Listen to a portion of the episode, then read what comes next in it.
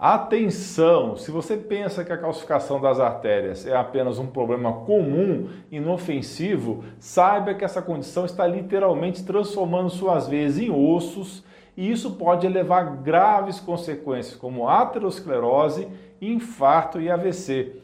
Este é um problema de saúde muito comum, silencioso e perigoso. E por isso que eu quero explicar para você por que, que isso acontece e contar o que você pode fazer para se proteger da calcificação das artérias hoje mesmo. Olá, Dr. Alan Dutra aqui. A calcificação das artérias pode parecer uma condição inofensiva, mas suas consequências podem ser devastadoras. Quando o cálcio se acumula nas paredes das artérias, isso pode levar a um estreitamento das mesmas e impedir o fluxo adequado de sangue para órgãos vitais como coração, cérebro e rins. A calcificação arterial é um processo complexo e ainda não totalmente compreendido.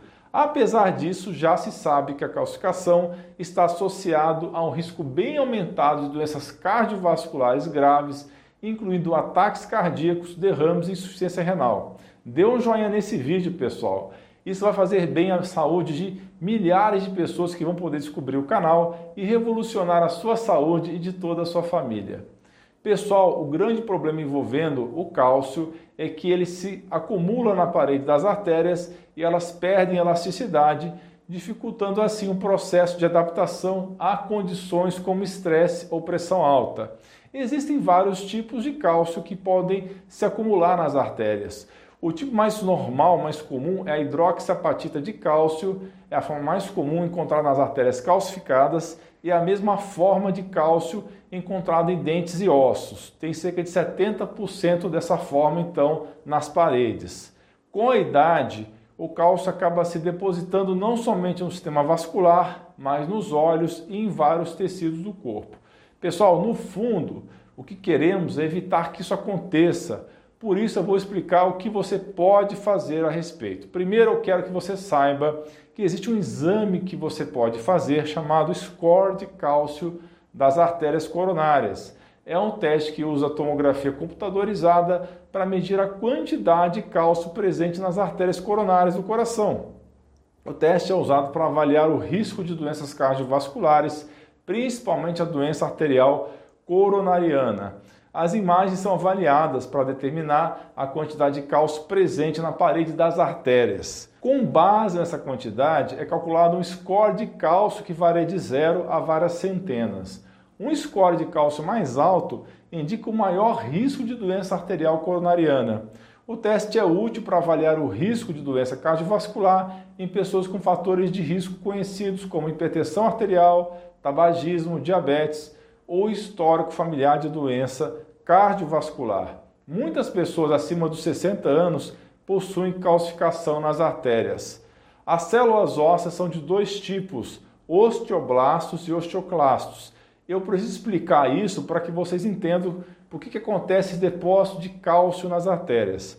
Pessoal, os osteoblastos são células responsáveis pela formação de novo tecido ósseo eles produzem e secretam proteínas e minerais que formam a matriz óssea e em seguida depositam cálcio e fosfato na matriz, fazendo com que ela fique rígida. Os osteoblastos também são responsáveis por regular a mineralização óssea e por manter a integridade do osso. Em resumo, os osteoblastos constroem novo osso. Já os osteoclastos são células responsáveis pela degradação do tecido ósseo. Elas são células grandes e secretam enzimas que quebram a matriz óssea e liberam os minerais como cálcio e fosfato de volta na corrente sanguínea.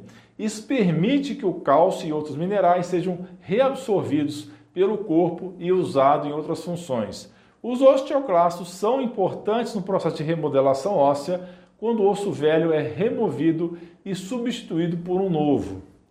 Em resumo, os osteoclastos destroem o osso velho. Em conjunto, os osteoblastos e osteoclastos são responsáveis pelo equilíbrio da densidade óssea e pela manutenção da estrutura do osso. Quando essas células estão em equilíbrio, o osso se mantém forte e saudável. Mas pensando em um desequilíbrio, se você tem excesso de osteoclastos, você destrói o osso e desenvolve osteoporose. E se você tem excesso de osteoblastos, você acaba liberando o cálcio dos ossos que podem causar calcificação de suas artérias. E como você pode então evitar que o cálcio saia dos ossos e chegue até as artérias? Um dos segredos é ingerir vitamina K2, que é uma vitamina lipossolúvel e tem um papel importante na regulação do metabolismo do cálcio no corpo. Ela é necessária para ativar as proteínas que ajudam a direcionar o cálcio para os ossos e impedir que ele se acumule em tecidos moles, como as artérias. Essas proteínas incluem a osteocalcina e a proteína GLA da matriz. A osteocalcina é uma proteína produzida pelos osteoblastos, as células que formam o osso. Quando a osteocalcina é ativada pela vitamina K2, ela ajuda a incorporar o cálcio no osso, aumentando a densidade óssea e reduzindo a liberação de cálcio na corrente sanguínea. Se você é da área de saúde, eu ensino isso na minha pós. O link e o QR Code para se inscrever estão no canto da tela. Já a proteína GLA da matriz, também conhecida como MGP, é produzida pelas células musculares lisas dos vasos sanguíneos. Quando a MGP é ativada pela vitamina K2, ela ajuda a inibir a calcificação das artérias, impedindo que o cálcio se acumule nas paredes arteriais. Então, a MGP inibe a calcificação por se ligar ao cálcio presente no sangue, ou seja, a vitamina K2 pode ajudar a reduzir o risco de calcificação arterial, porque ele ativa proteínas que impedem que o cálcio se acumule nas artérias. Curiosamente, as pessoas são deficientes em K2 justamente porque ela é produzida por bactérias que vivem no intestino. E como a maioria das pessoas tem problemas de microbioma intestinal, podem não existir bactérias que fabricam essa vitamina no seu intestino. Outra questão que explica a deficiência de vitamina K2 nas pessoas são os problemas envolvendo fígado gordo e vesícula biliar, pois a menor produção de bile irá prejudicar a absorção de vitamina K2, já que ela é solúvel em gordura.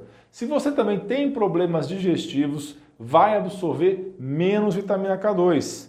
Fora isso, tem a própria baixa ingestão dessa vitamina na alimentação. A nossa comunidade de membros que tira dúvidas diretamente comigo em lives semanais já aprendeu muito sobre vitaminas. Conheça outros benefícios, clique no botão abaixo e seja membro. E quais são as fontes naturais de vitamina K2? Embora a vitamina K seja encontrada em muitos alimentos, incluindo vegetais folhosos verdes, a vitamina K2 é abundante em produtos de origem animal, como fígado, queijo e gema de ovo. O fígado de boi é uma fonte excepcionalmente rica na vitamina K2. Você encontra também a K2 em alimentos fermentados, porque eles contêm bactérias benéficas que produzem essa vitamina. Um alimento top nessa categoria é o natto, um fermentado de grãos de soja da maravilhosa culinária japonesa. Se você prefere a deliciosa culinária alemã, pode experimentar um fermentado popular de repolho que é o chucrute. Outra escolha interessante que tem bons níveis de vitamina K2 é o queijo e a manteiga de boa qualidade. A propósito, você já ouviu falar do kefir?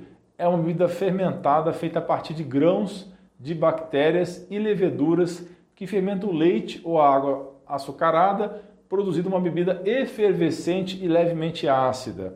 O kefir pode ser feito a partir do leite de vaca, de cabra, ovelha, bem como leite de coco, que é a minha opção favorita. O kefir, além da vitamina K2, é rico em probióticos, que são bactérias benéficas que podem ajudar a melhorar a saúde intestinal estimular o sistema imunológico e promover a digestão saudável. A gema do ovo é uma ótima fonte de vitamina K2, mas para isso você precisa comer mais ovos. Aliás, eu tenho um vídeo excelente recente onde explico quantos ovos você pode comer por dia. Eu vou deixar o link na descrição. Pessoal, vocês sabem que a grande mídia geralmente recomenda uma dieta pobre em gorduras e também pobre em proteínas e rica em grãos e carboidratos, não é mesmo? Então, uma dieta pobre em gorduras boas, gorduras naturais, é tudo que você deve evitar na vida. Simplesmente faça o oposto do que a grande mídia diz e depois escreva nos comentários como anda a sua saúde. A mudança é incrível. Claro, sempre com muito equilíbrio e consultando o seu profissional de confiança. Um alerta importante é que alguns medicamentos, como as estatinas, podem inibir a vitamina K2. Por isso é importante que você esteja muito atento. Existem vários tipos de vitamina K2, mas eu recomendo que a K2 natural seja a MK7, muito melhor que a MK4 sintética, ok? Também acho importante o consumo de vitamina D. Se por acaso você usa 10 mil unidades de vitamina D3 por dia, então o correto seria ingerir cerca de 100 microgramas de vitamina MK7 natural. Pessoal, a dica geral é esta. O segredo para evitar a calcificação das artérias é a ingestão das vitaminas K2 e D3. Continue comigo e assista esses dois vídeos relacionados que são sensacionais sobre suplementar vitamina D3 com magnésio e K2 e a minha visão sobre a vitamina K2, que estão aparecendo aí na tela. É muito importante você aprender sobre isso, porque pode salvar a sua vida e de algum ente querido. Um grande abraço e um beijo no seu coração.